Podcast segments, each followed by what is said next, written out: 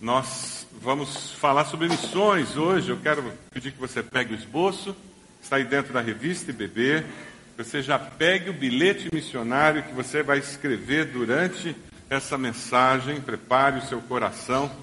Você vai escrever um bilhete para o missionário e você vai mandar. Nós vamos mandar para você durante essa semana esse bilhete. Tempo especial que nós vamos ter nesse culto. Deus já falou ao seu coração, diga amém. Que bom, né? É gostoso cantar louvores, é gostoso ouvir desses juniores. Tivemos a semana média essa semana também. Pastor André está ali sentado, tentando recuperar as energias de todo o movimento que teve essa semana. Graças a Deus, colônia de férias na outra semana.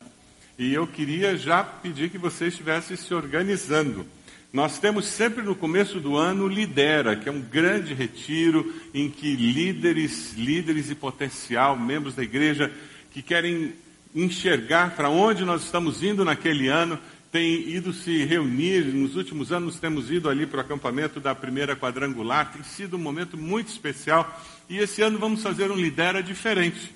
Vai ser um Lidera em casa. Então, você que não pôde ir ainda ao Lidera esse ano, não tem jeito de você não ir que vai ser aqui. Pastor Márcio, qual é a data mesmo do Lidera? 21, 22 de fevereiro.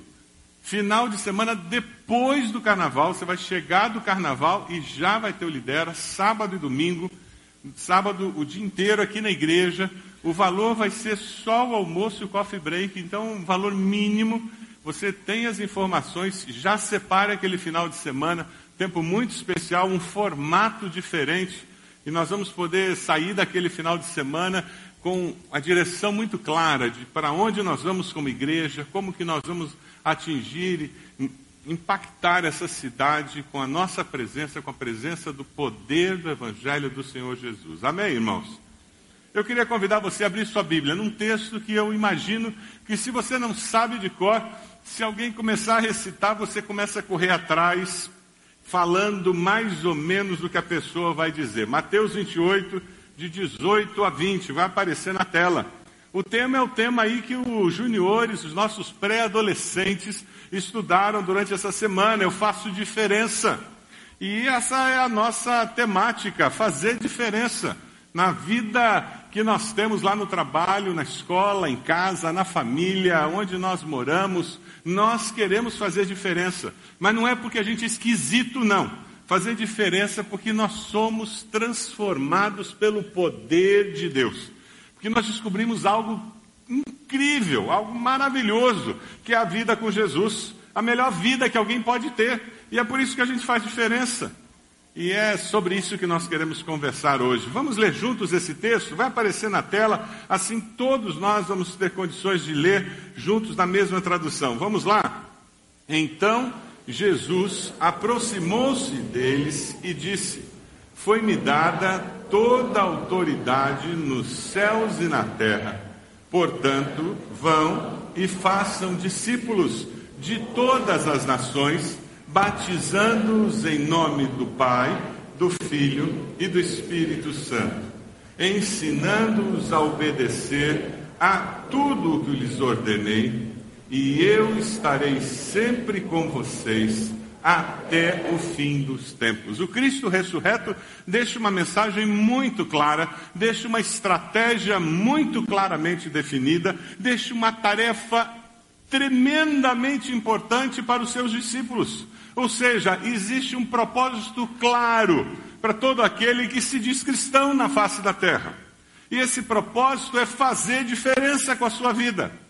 É fazer com que outras pessoas descubram que Deus os ama, que Deus tem um plano incrível para cada criatura que vive na face da terra. Jesus fala da estratégia, como fazer missões, como viver a vida na face da terra, fazendo diferença na vida de outras pessoas. Você tem vivido com estratégia ou você vive que nem aquele toco que vai na enchente, levado pela maré? Você tem um propósito de vida, você, você é aquela pessoa que define para onde você vai com a sua vida, ou são os outros que decidem? Você gasta dinheiro por impulso, simplesmente porque a liquidação é boa, porque o preço é bom, porque me disseram que é bom, ou é porque você decidiu que aquilo vai ser importante? Você estuda o que você quer estudar, você tem a carreira que você quer ter, ou é porque simplesmente me disseram que é bom? Quem conhece a Jesus é uma pessoa que tem propósito na vida. Essa é uma das grandes transformações que acontece na vida do ser humano quando ele é transformado pelo poder do Evangelho, perdoado pelo poder da cruz, e ele é transformado pela presença do Espírito Santo. E isso invade todas as áreas da nossa existência. Tem um vídeo da Coca-Cola, alguns anos atrás, que nos fala sobre a força da estratégia. Dê uma olhadinha nesse vídeo.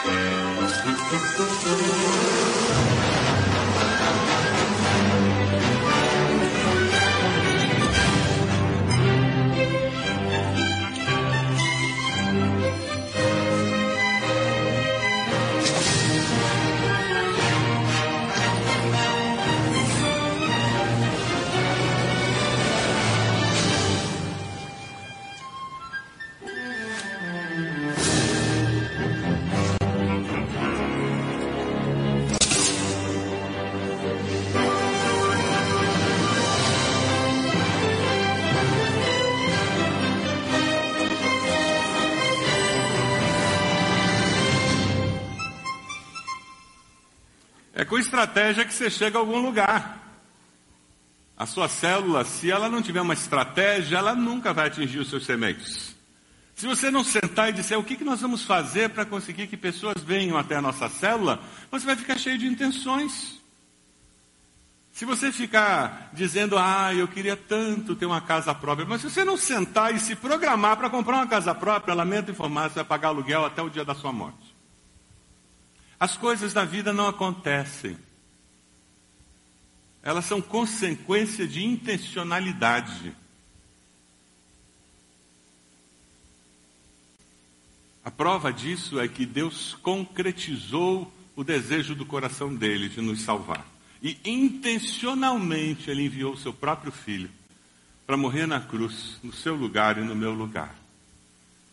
Quando nós falamos de missões, e nós estamos começando nesse mês a falar de missões mundiais. E durante três meses nós vamos falar sobre missões mundiais. E todas as suas ofertas entregues aqui durante esses três meses serão direcionadas para missões mundiais, a menos que você diga diferente. Nós estamos falando sobre intencionalidade impactar o mundo com o Evangelho de Jesus. Veja o versículo 19 do texto, lá em Mateus: Vão e façam discípulos. E quando nós falamos em viver com intencionalidade, o texto no original, ele está num tempo que fala numa ação contínua. Às vezes nós nos prendemos ao id e, e, temos uma impressão no português que não corresponde exatamente ao original, que é uma ação contínua, que cairia melhor indo, um processo permanente que o gerúndio nos dá. É algo que começou no passado e continua permanentemente no futuro. Juan Carlos Ortiz, no seu livro Discípulo, eu já citei aqui várias vezes, e eu recomendo que você leia. É um clássico na área de discipulado.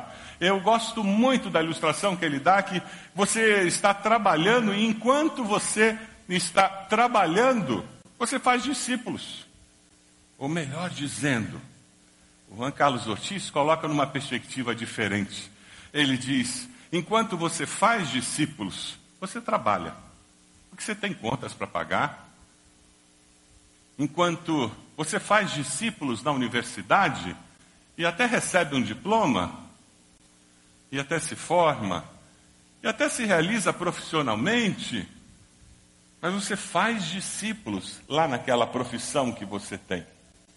Porque o fazer discípulos tem uma dimensão muito mais ampla do que o da aula numa faculdade, numa escola, que é temporal. O fazer discípulos é eterno é muito maior. Infelizmente, a nossa perspectiva, muitas vezes, ela é deturpada e o eterno é restringido pelo temporal. E nós focamos naquilo que não vai durar mais do que 20, 30 anos, 40, 50, quando muito, que é a nossa vida profissional. E perdemos de vista aquela missão que é muito mais ampla e que dura por toda a eternidade. Eu li uma ilustração alguns anos atrás que eu gostei muito guardei comigo. Talvez você já tenha lido. Ela rodou pela internet algum tempo atrás. Um turista chega num país do Oriente Médio e ele sabe que ali naquela cidade existe um homem considerado muito sábio. Ele vai conversar com aquele homem e chega na casa daquele homem sábio, conhecido como um homem muito inteligente, e ele se surpreende pela simplicidade da casa daquele homem, que nada mais é do que uma sala e um pequeno quarto. Mobília praticamente não existia, era um banquinho, uma mesa tosca, uma pequena estante. E ele se impressiona, e quando aquele homem chega para atendê-lo, ele diz: O senhor me desculpe, mas a sua casa é isso? E o homem disse: Por quê? Onde estão seus móveis? pergunta o turista. O sábio bem depressa olhou ao redor, olhou para aquele turista e disse: Onde estão os seus? Ele disse: ah, O senhor me desculpe, os meus? Eu estou só de passagem por aqui. E o sábio olhou para ele, deu um sorriso e disse: Eu também. Eu também sou só de passagem. Alguém veio para ficar nesse mundo? Alguém veio para ficar? Tem uma historinha que eu vou contar do Alexandre o Grande na mensagem da noite, que é muito interessante, que corre na mesmo sentido. Vem à noite que você vai ouvir a historinha do Alexandre o Grande. Propaganda da mensagem da noite. Merchandising tem que ter, gente. Eu li um, uma frase que eu achei interessante, eu reparto com vocês. A vida na terra é somente uma passagem. No entanto, alguns vivem como se fossem ficar aqui eternamente e chegam até esquecer-se de ser felizes. Muitos esquecem de ser felizes, tão preocupados que estão de acumular bens, títulos, vivem tanto o futuro aqui na terra que não conseguem viver o presente. Não somos seres humanos passando por uma experiência espiritual aqui e acolá. Nós somos seres espirituais que vivemos hoje uma experiência humana. Eu vou repetir. Nós não somos seres humanos passando por uma experiência espiritual. Nós somos seres espirituais, criados à imagem e semelhança de Deus, que vivem hoje uma experiência humana. Quando nós temos essa perspectiva do tempo e da existência ajustada, fica mais fácil entender que obedecer à ordem de Jesus de indo pela vida devemos fazer discípulos e enquanto isso, nós trabalhamos, estudamos, cumprimos as nossas tarefas, mas a ordem do ir de Jesus, o id de Jesus, tem que ser prioritária. Como obedecer à grande comissão e fazer diferença? Já se ouviu muito sobre isso, particularmente se você frequenta igreja, cultos, há muito tempo. Queria compartilhar algumas ideias bem práticas com relação a isso. Como ir para fazer diferença. Indo para fazer diferença. Uma maneira de você cumprir o ir de Jesus é você ir fazendo diferença. É o indo. É essa ideia da ação contínua que eu falei.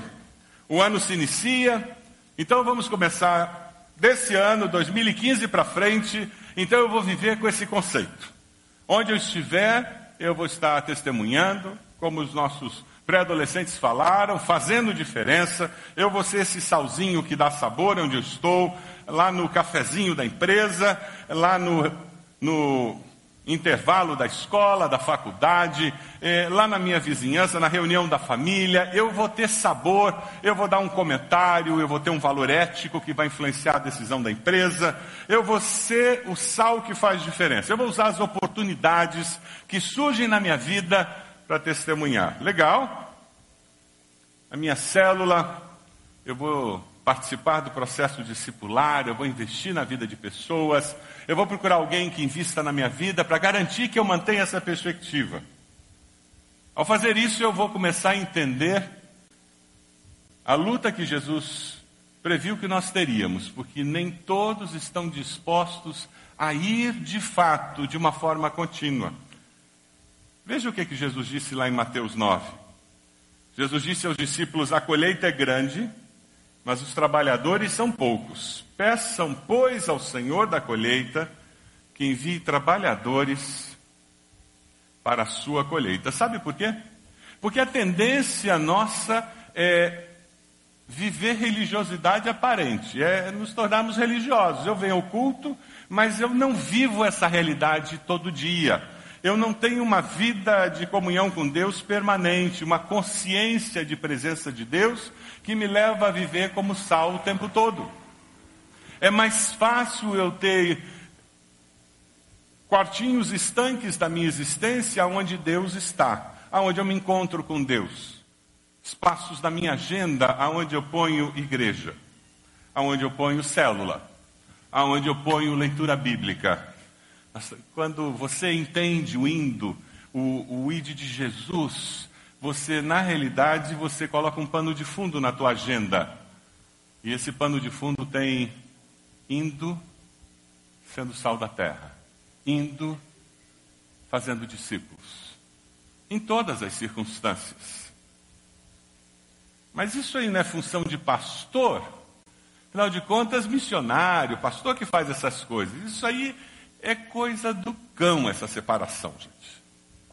Não tem esse lance de clero e, e leigo. Não tem esse lance que isso é coisa para religioso fazer. Foi o diabo que fez essa divisão. Na realidade, todos nós somos chamados para ir e cumprir a grande comissão. Por isso que lá em Mateus 5,16, a Bíblia nos diz assim: brilha a luz de vocês. Vamos ler juntos esse texto? Assim brilha a luz de vocês diante dos homens, para que vejam as boas obras. É aquele pano de fundo na sua agenda. Em tudo que eu faço, existe essa postura de quem está fazendo discípulo. A sua vizinha veio lá pedir ovo ou uma xícara de açúcar e eu não estou só sendo uma boa vizinha. Mas eu olho para ela e eu digo: essa pessoa precisa descobrir que Deus a ama. É mais do que emprestar açúcar. Eu quero que essa xícara de açúcar vá embrulhada com o amor de Deus. Você consegue imaginar isso? Eu quero embrulhar essa xícara de açúcar, eu quero embrulhar, sabe aquele vizinho chato que vive pedindo para você tirar o carro porque você tem aqueles edifícios? Devia ser proibido o engenheiro fazer fazer isso. A prefeitura não devia aprovar esse tipo de planta. Aquela que dois carros, um fica na frente do outro. Conhece prédio assim? Devia ser proibido isso.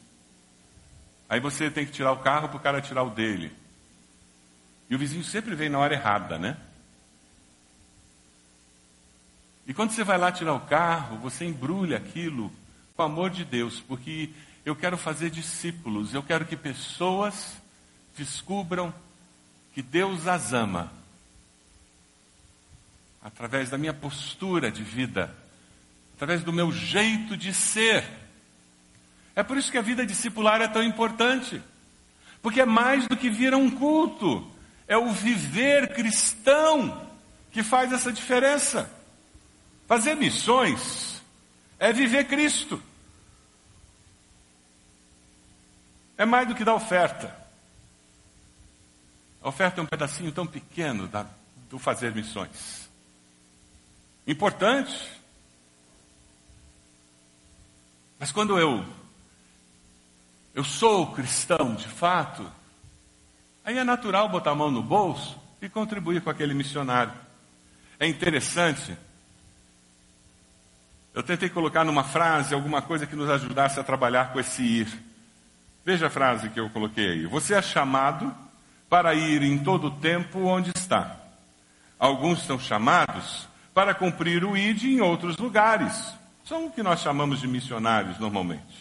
Os chamados para ir onde estão são desafiados por Deus para enviar os que são chamados para ir aos campos. Faz sentido isso? É aí que começa a surgir a segunda maneira de nós respondermos à grande comissão. A primeira é indo. Então não é só a missionária Silvana que está aqui com a gente hoje, que Deus chamou e ela está lá para o lado de Minas Gerais respondendo ao chamado de Deus. Deus nos chamou também para ir em Curitiba, da região metropolitana. E nós ficamos onde estávamos indo. Agora nós enviamos e sustentamos algumas pessoas. Nós vamos ver um vídeo agora, um missionário seu, da Junta de Missões Mundiais, chamado por Deus, em uma de nossas igrejas batistas, e ele foi chamado por Deus e enviado para a Colômbia. E ele trabalha com drogados e com travestis. Olha o testemunho do que Deus está fazendo através da vida dele. Dê uma olhadinha nesse vídeo.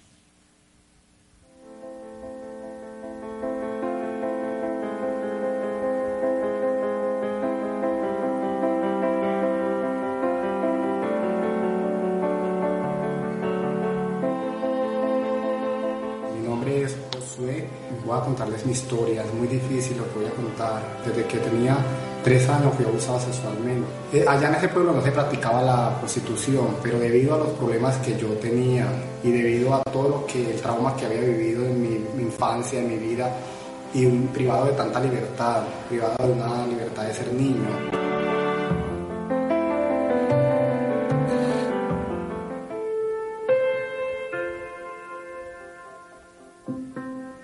Artístico es Támara. Mi padre es un pastor en este momento en Ecuador.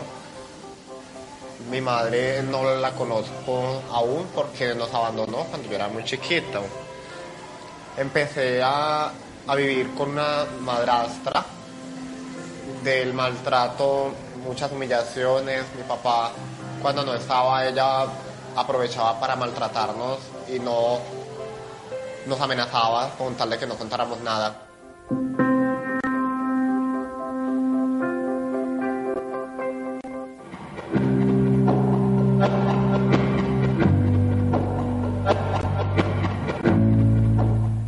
Llegué sola a Medellín, acá empecé a consumir drogas recorrí internados.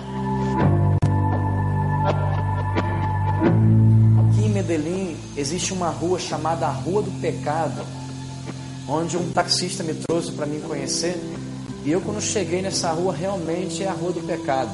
Empecé também a prostituir-me.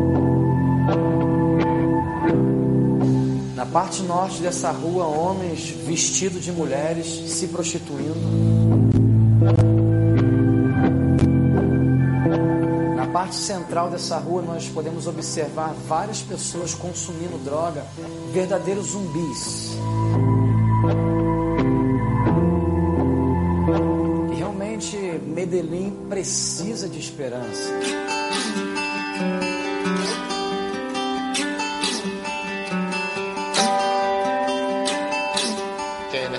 Tiempos le pedí mucho a Dios, yo creía, eh, siempre había tenido a Dios en mi corazón.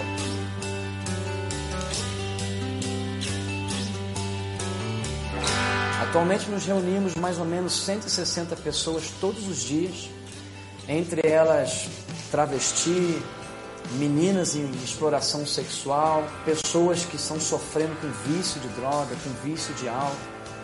E o Senhor a cada dia tem feito algo novo. Todos os dias, pela quantidade de pessoas, tivemos a necessidade de dividir o nosso grupo. Temos dois cultos por dia. Damos alimentação para essas pessoas também. Nós damos assistência psicológica, médica, discipulados. E o Senhor tem feito uma obra tremenda aqui nesse lugar. Eu me lembro de um caso muito específico muito marcante para nós Josué. E eu lembro que nesse, nessa mesma manhã eu me sentei juntamente com a missionária do Brasil, Carmen Lídia. Nos sentamos junto com esse travesti e começamos a falar de Jesus, falar do amor de Deus. Aquele travesti, depois de fazer oração, recebendo Jesus, ele olhava para nossa cara tremendo e falava assim: Eu nunca me senti tão bem como me sinto agora, eu sinto paz. Aquela angústia saiu do meu coração. Ahora quiero seguirlos a ellos para obtener un cambio ya que quiero parar de sufrir. Entonces, más adelante, si Dios me lo permite, podré casarme y, si es posible, formaré mi hogar si es la voluntad de Dios y ser pastor. Si no es la voluntad de Dios, que se haga la voluntad conforme a lo que sea, pero en realidad Dios existe y estoy muy agradecido con el Padre. Le doy muchas gracias al pastor Marco, a la pastora Livia, a todos ustedes los que han colaborado, estoy muy agradecido, totalmente agradecido, porque si no es por una comida, que me invitan no hubiera ido porque en realidad éramos muy y somos muy interesados en eso, éramos porque yo ya no pertenezco a la vida del, del travestismo. Estoy muy contento y le doy gracias a Dios y a todos ustedes.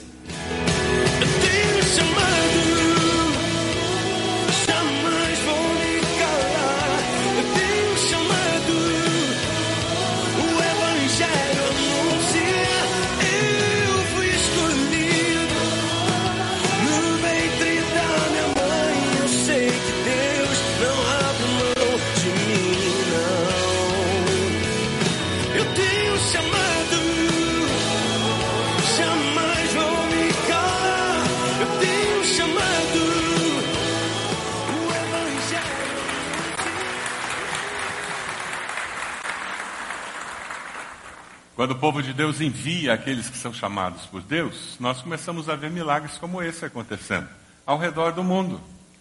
E quando você envia, você precisa sustentar. Você precisa sustentar materialmente. Nós temos várias células de nossa igreja que têm recolhido ofertas mensais e entregue no, durante os dízimos, e nós repassamos isso para os missionários. Nós também temos várias famílias da nossa igreja que entregam o dízimo do dízimo. Ou seja, mensalmente, quando eles entregam o seu dízimo, eles já entregam 1% para missões. E com isso nós recolhemos mensalmente um valor que é entregue para a obra missionária. É uma forma de regularmente você estar entregando uma oferta e sustentando financeiramente aqueles que estão envolvidos na obra missionária. Mas é muito importante também, além do sustento material, nós estarmos sustentando emocionalmente os missionários.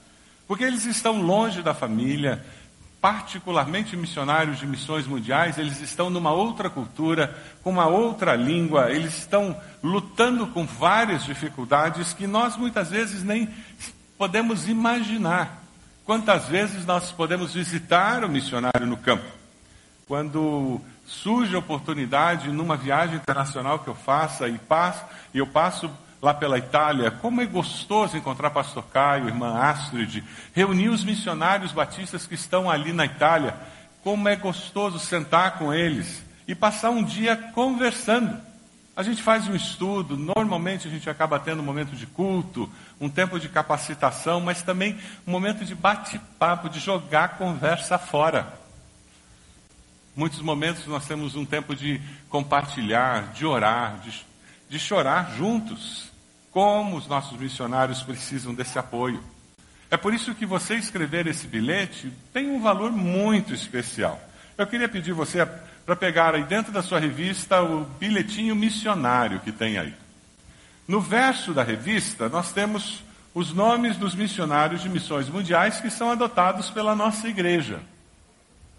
Você pode escrever para um desses missionários. De repente, você tem um outro missionário que trabalha em missões mundiais, agora é a ênfase nossa em missões mundiais, por isso estamos sugerindo que você escreva para um missionário de missões mundiais. E você pode escrever, caso não seja um desses, por gentileza, coloque o endereço dele para que nós possamos enviar a sua cartinha para ele. Desses aqui nós temos o endereço, então nós podemos enviar, tá certo? Então vamos gastar um tempinho agora escrevendo. Não precisa ser uma missiva de três páginas. A ideia é você colocar um texto bíblico, você colocar uma, duas frases de encorajamento para abençoar o coração deles, dizendo que durante esse culto nós tivemos um tempo de oração por eles, pedindo que Deus os abençoe. Dê uma palavra de encorajamento. pode ter certeza que isso vai ajudá-los a perseverar, a continuar fazendo a obra ali. Tá certo? Eu vou pedir que alguém venha aqui no teclado fazer um fundo para a gente. Dessa maneira, enquanto as pessoas estão escrevendo.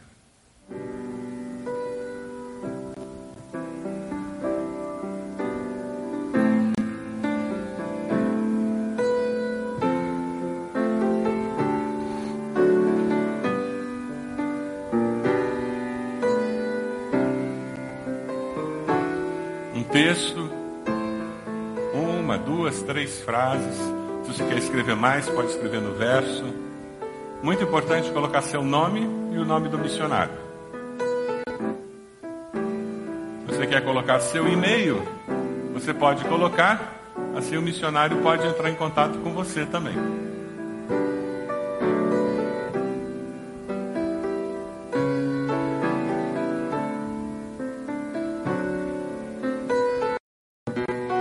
Final do culto, você vai ter oportunidade para entregar esse bilhete. Nós vamos ter um tempo de oração pelos missionários. Que uma outra forma de você estar sustentando também é espiritualmente. É você assumir um compromisso de diariamente orar por eles. Quando você entra em contato com eles, você pode estar recebendo os pedidos de oração, as lutas que eles têm. Eles estão no fronte de batalha. Eles são muito atacados por Satanás. Porque a vida deles tem feito uma diferença muito grande no reino espiritual. E isso faz com que eles se tornem em alvos escolhidos por Satanás no reino espiritual. Então a intercessão por eles é muito importante. Eu queria convidar você a colocar-se de joelhos agora para orar por esse missionário que vai estar recebendo esse bilhete seu. Eu queria que você tivesse um tempo de oração por esse missionário. Se você conhece a sua família, ore pela sua família.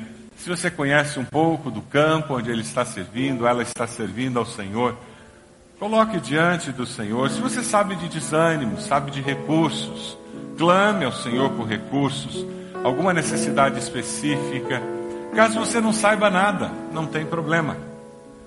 Nós temos dois missionários aqui, o Kazim e o Farouk.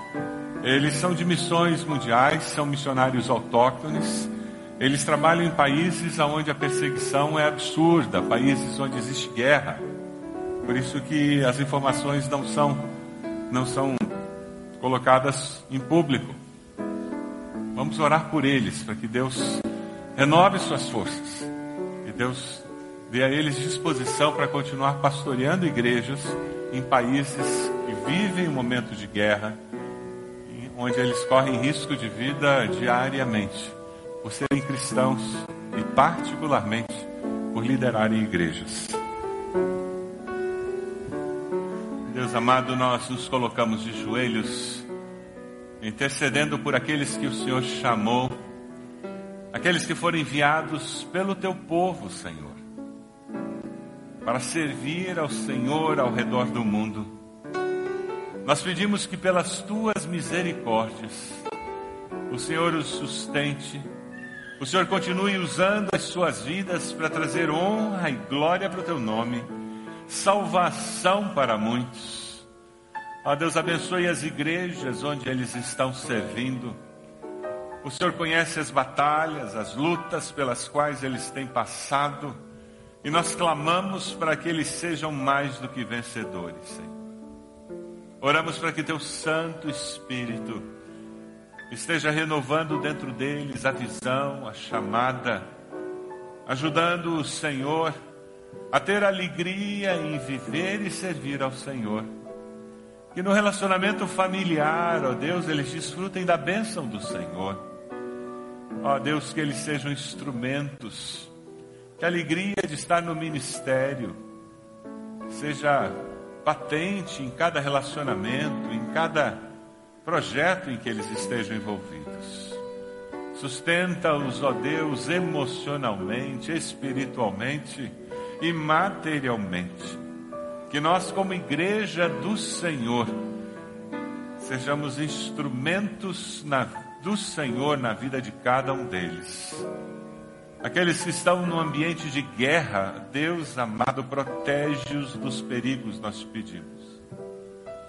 Nós oramos confiados nas tuas misericórdias e oramos no nome de Jesus. Amém, Senhor. Amém.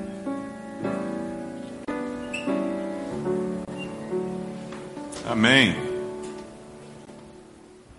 Além de financeiramente sustentá-los, emocionalmente, espiritualmente, depois que nós enviamos e sustentamos, uma outra coisa que nós podemos fazer cumprindo o ID de Jesus é colocar a mão no ombro da pessoa do lado. Faça isso agora, por favor. E dizer para ela: Você está envolvido na obra missionária? Pergunta a pessoa do lado. Você ama missões? Pergunta a pessoa aí. Você ama missões? Você dá oferta para missões? Pergunta a pessoa. Você dá oferta para missões? Você ora por missionário? Pergunta para a pessoa aí. Você ora por missionário? Uma das maneiras incríveis de nós estarmos envolvidos na obra missionária é mobilizando pessoas para que elas também se envolvam na obra missionária. A vida discipular é isso. É nós estarmos fazendo discípulos que façam discípulos que amem missões. Para fazer diferença na vida, nós temos que estar ajudando outras pessoas a crescerem em todas as dimensões da vida cristã. Despertar outros para cumprir o ID de Jesus faz parte da vida discipular. Pergunta a pessoa do seu lado aí. Você podia ir na Vila Zumbi ajudar no contraturno? Pergunta a pessoa do lado aí. Contraturno. As nossas crianças lá na Vila Zumbi precisam de voluntários que ajudem, ou de manhã ou à tarde. São 40 crianças por enquanto. Quando nós terminarmos a obra lá, vão ser 140. Nós precisamos de voluntários. Quem sabe você pode ajudar a tocar no culto espanhol, no culto italiano, apoiar com a música, olha lá. Ou quem sabe você pode abençoar trazendo conhecidos que falam espanhol, que falam italiano. Você conhece alguém que fala espanhol? Já convidou para o culto espanhol? Primeiro domingo do mês à noite. Já convidou alguém para o culto italiano? Conhece alguém que fala italiano? Ok, ah. Convida para o terceiro domingo do, do mês, à noite. Você já abriu sua casa para uma célula? Desde que o pastor não confunda a sata, né, Valdo? Quando você faz isso, você está se envolvendo na obra missionária local. E quando você incentiva alguém a abrir a casa, você está mobilizando alguém para se envolver na obra. Enquanto eu preparava esse sermão, Deus trouxe à minha memória duas experiências muito interessantes que eu tive lá na minha juventude. Não dê risada. Eu ainda consigo me lembrar da minha juventude.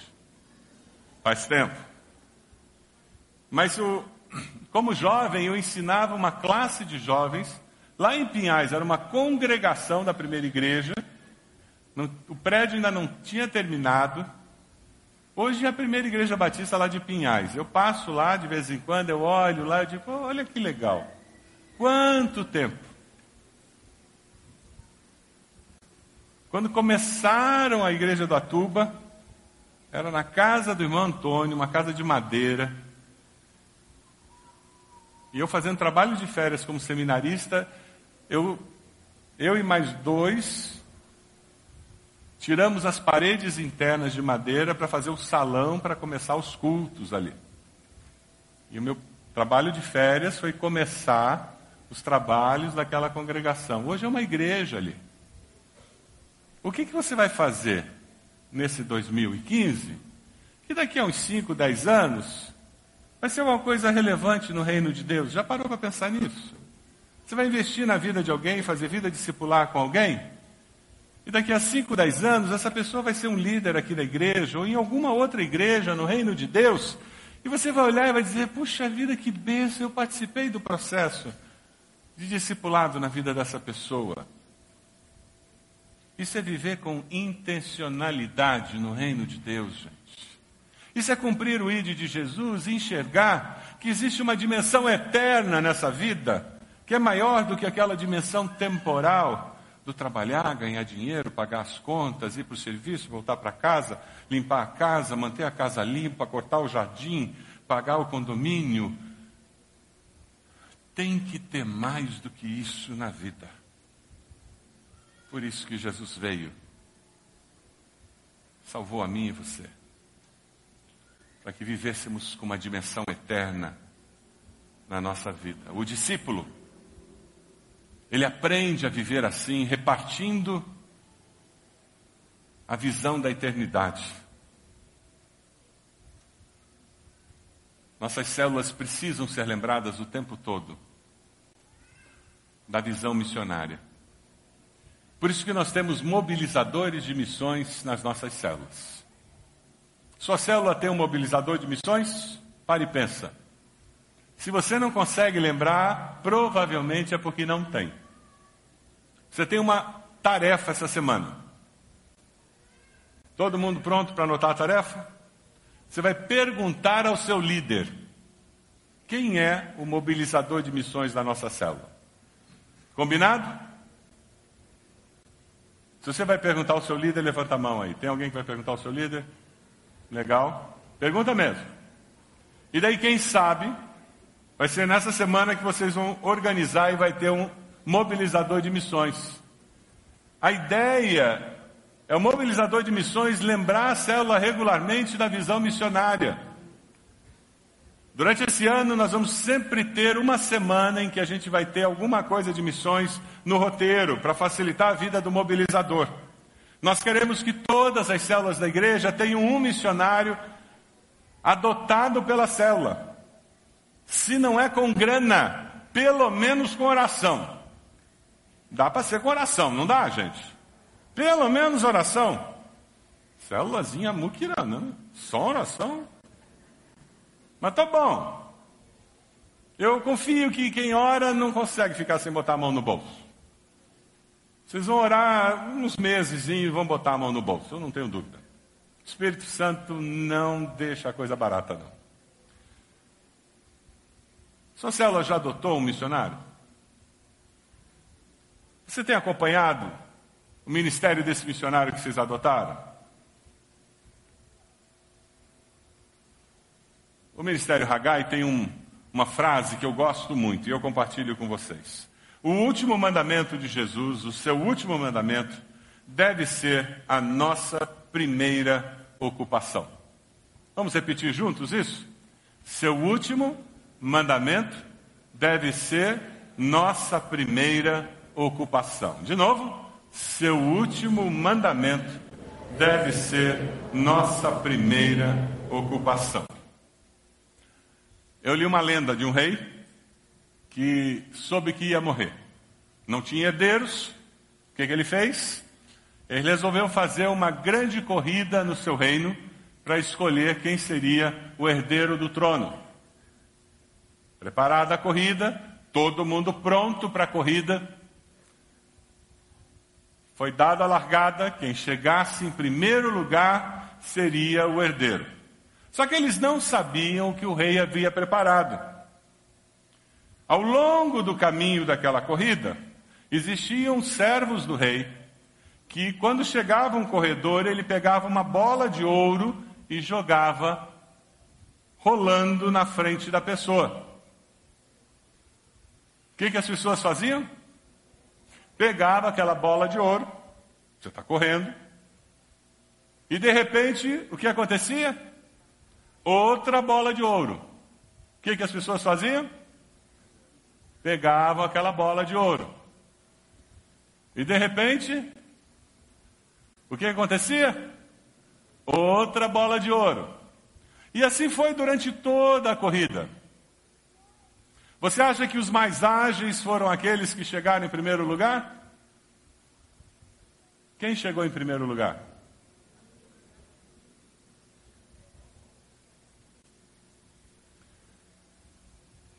correr com várias bolas de ouro na mão é muito complicado, né? E pesado. Além do tempo que você perde para parar, se abaixar, sem deixar cair as outras e pegar mais uma bola de ouro.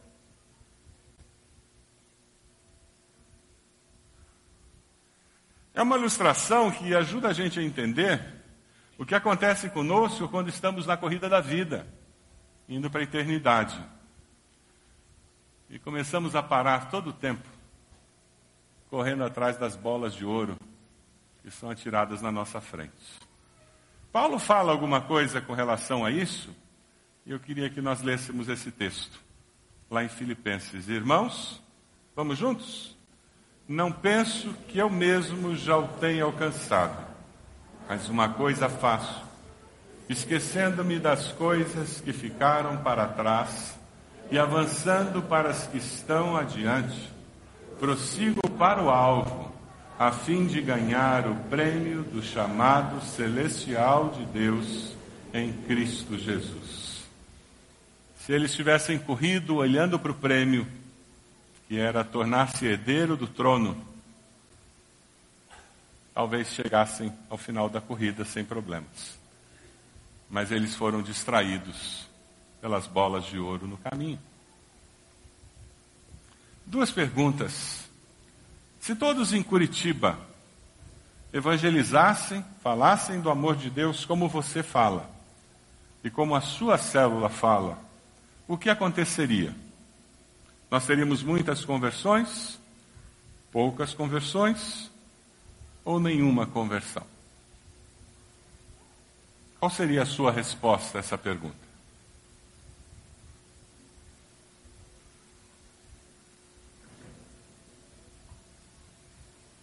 Uma outra pergunta. Se todos sustentassem espiritual, emocional e financeiramente os missionários, como você sustenta, ou como a sua célula sustenta, o que aconteceria com os missionários? Teriam todo o apoio necessário? Teriam algum apoio? Ou estariam abandonados?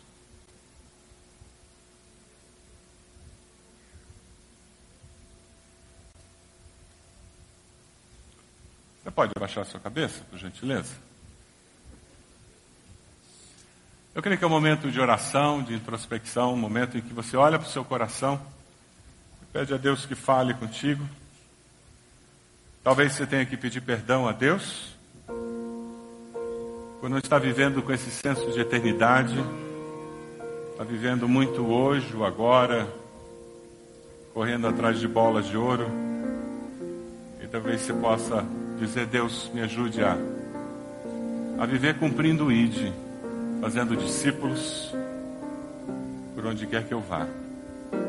Me ensine a descobrir como é que eu posso fazer diferença, sendo sal da terra, fazendo discípulos.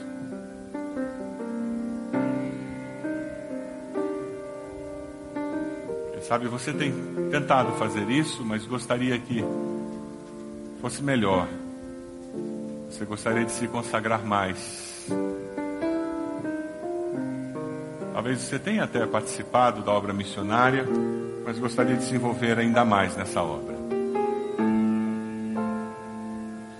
Onde você está?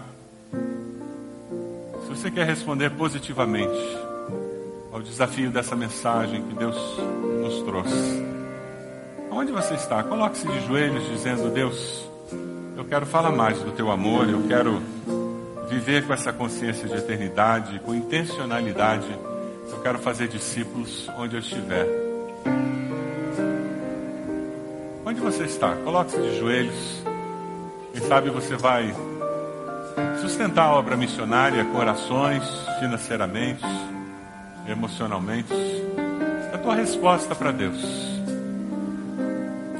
Deus, eu até faço alguma coisa, mas eu quero fazer mais, Deus. Essa é a minha decisão. Onde você está? Coloque-se de joelhos. Um gesto simples em que você diz: Deus, conta comigo. Eu entendi que eu preciso me consagrar mais. sua resposta para Deus nessa manhã.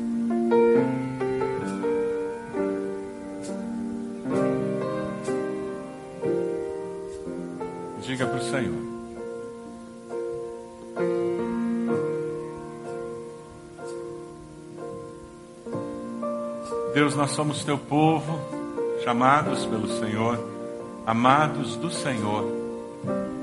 E de coração aberto nós nos colocamos diante do Senhor, dizendo: usa-nos para fazer discípulos, para que pessoas conheçam ao Senhor. Ó oh, Deus bendito, nós clamamos em nome de Jesus o Senhor esteja abençoando a vida de cada um dos irmãos que de joelhos estão dizendo: Deus falou comigo. E a minha resposta é: Eis-me aqui, Senhor. Ousa-me a mim. Com teu Santo Espírito, Deus, confirma a decisão do coração. Dê a cada um desses irmãos queridos a oportunidade para concretizar a decisão do coração. A habilidade para transformar esta decisão em ações, atitudes e alegria de ver os resultados. Ó oh, Deus amado, muito obrigado porque podemos fazer parte do teu reino, por ter nos escolhido para sermos instrumentos para ir e fazer diferença fazendo discípulos. Louvado seja o teu nome, em nome de Jesus. Amém. Amém.